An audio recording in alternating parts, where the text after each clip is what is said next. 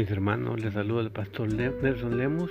Es un tremendo privilegio pues, estar en este momento, en este momento, hablando con Dios. Vamos a hablar un tema muy especial. El tema que vamos a compartir este día es el enojo. Y eso lo encontramos en el capítulo 18 de Primera de Samuel, versículo 8, y dice así. Y se enojó Saúl en gran manera y se agradó de, este dicho y dijo a David diez, dieron diez miles y a mí miles. No le falta más que el reino. Y desde aquel día Saúl no miró con buenos ojos a David.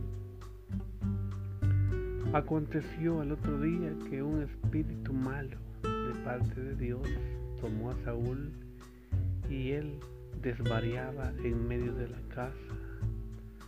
David tocaba con su mano como todos los días y tenía Saúl la lanza en la mano.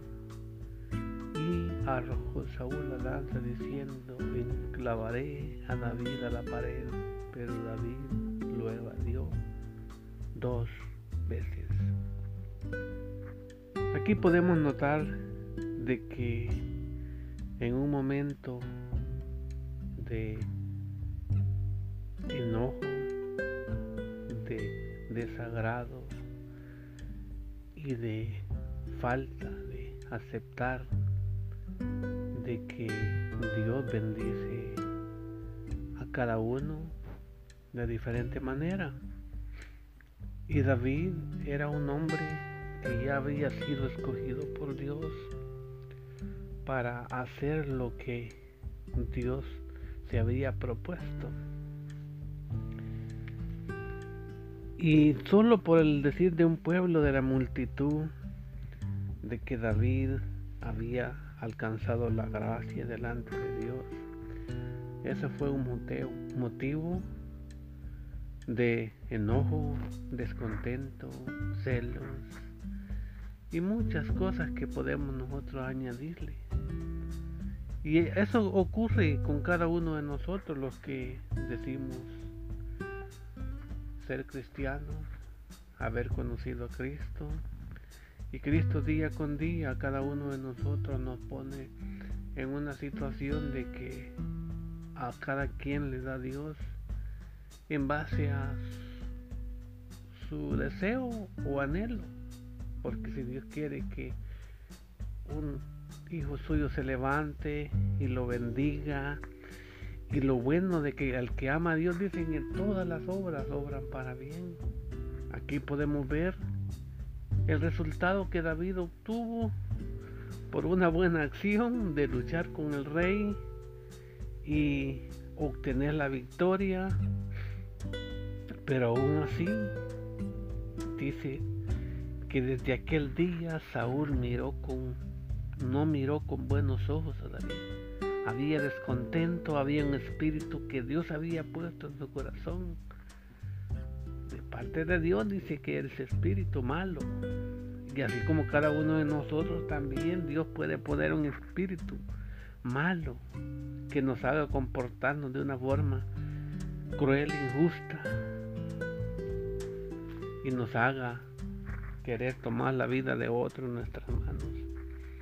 Muchas veces podemos ver que podemos pensar, decir, pero aquí dice Saúl de que él tenía en su mano una lanza y la arrojó contra David, pero dice que lo hizo en dos veces. Y David lo evadió. Mas Saúl estaba temeroso de David, por cuando cuanto Jehová estaba con él y se había apartado de él.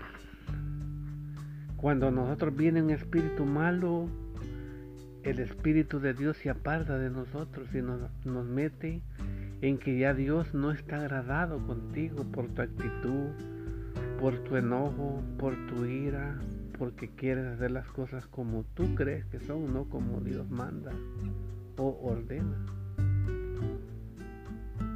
En muchas veces nosotros podemos aprender y ver a través de la historia.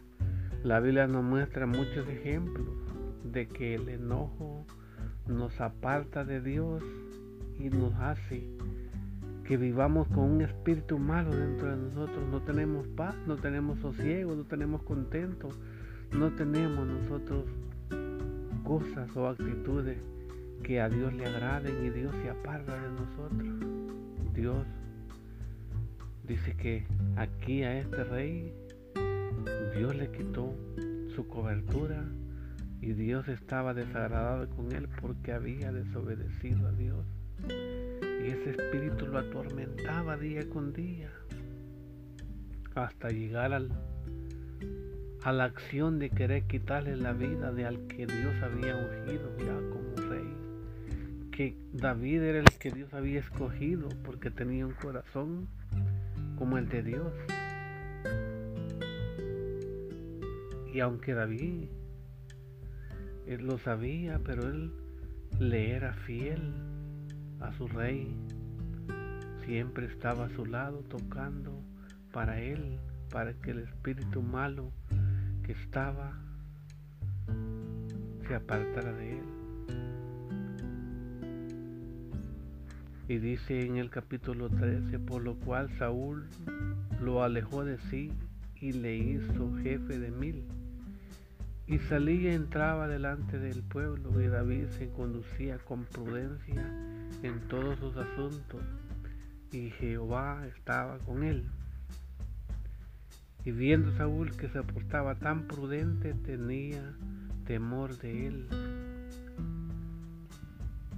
Aunque David se comportaba de una forma decorosa, honorable, paciente, obediente, pero lo importante es de que la prudencia es algo que nos puede llenar del favor de Dios. Y lo más importante que dice que Jehová estaba siempre con David. Todo lo que David comenzaba, Dios lo respaldaba y siempre le daba la victoria. Nosotros muchas veces tenemos que aprender de esto y tenemos que ser inteligentes y buscar la mejor, el mejor resultado de una, de una tarea encomendada por Dios. Dios nos ha escogido como siervos de Él para llevar su mensaje de salvación. Nos ha llenado de su paz los ha abierto el entendimiento, nos ha permitido alcanzar un nivel para poder hacer su voluntad. Y Dios eso es lo que Él va a respaldar todo el tiempo. Que tú hagas lo bueno, que seas paciente, prudente, que seas temeroso de Dios para que Dios siempre esté a través de su Espíritu Santo respaldando todas tus acciones. Y aquí hay algo que con lo que yo quiero resaltar este día. De que dice de que más todo el pueblo, Israel y Judá, amaba a David porque él salía y entraba delante de ellos. Él no se ocultaba él hacía las cosas en frente de todos. Y eso es lo importante, de que David tenía algo que al pueblo le agradaba, que él eh, como líder hacía las cosas en frente de todos y no mandaba, no que él iba juntamente con los mil que le habían sido delegados. Así como tú, Dios te ha, te ha delegado una familia, que tienes que llevar a los pies de Cristo. Pero para eso tienes que comportarte con prudencia, y mucha inteligencia para que Dios siempre respalde tu, actuar. Y para que todos tus hijos, así como dice de que todos te amen, todos te respeten y todos bendigan a Dios porque tú eres alguien que los puede guiar día con día. Eso es lo más inteligente. El enojo está de más. Por eso es de que podemos molestarlos, incomodarlos, pero que no llegue el enojo a nosotros, porque eso nos va a apartar de la presencia de Dios y Dios nos va a respaldar nuestro actuar. Así de que mi amigo, mi hermano, si tú en cualquiera de los el transcurso de tu vida has experimentado ira, enojo, Apártalo, pídele a Dios que te aparte ese sentimiento de tu corazón porque eso te va a llevar a un comportamiento indebido que te va a traer consecuencias negativas para ti.